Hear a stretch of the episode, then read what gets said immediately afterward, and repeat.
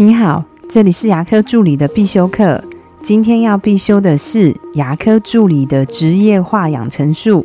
能力在前，薪水在后。你也想加薪吗？最近有位助理，他跟我说，他来这间诊所已经待了一年了，他最近好想加薪哦。我说要加薪很好啊，那你想加多少？他说我想加三千。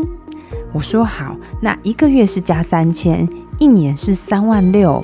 那我再请问你，你除了目前所做的跟诊柜台，还有哪些能力呢？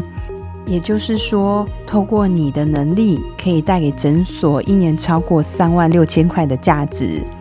这位助理听完我的回答，就说：“嗯，那我再想想好了。能力在前，薪水在后。”在大部分的情况，一定是你有了能力才会往上加薪水，因为加了薪水，也不见得你会有这样的能力。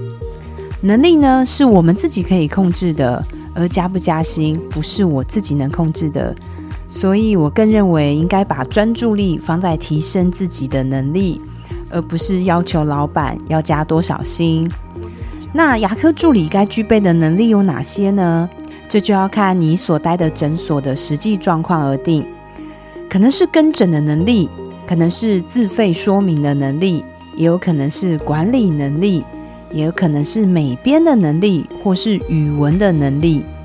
首先要先了解诊所，诊所现在发展到哪一个状态，他希望我们能提供哪些能力，可以让诊所更好。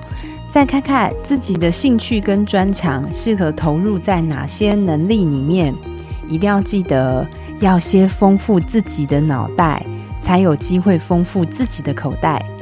我的分享就到这边，如果觉得今天的内容对你有帮助的话，请帮我下载下来或是分享出去，让更多人听得到。如果你对牙科管理、自费咨询跟助理培训有任何问题，欢迎留言给我。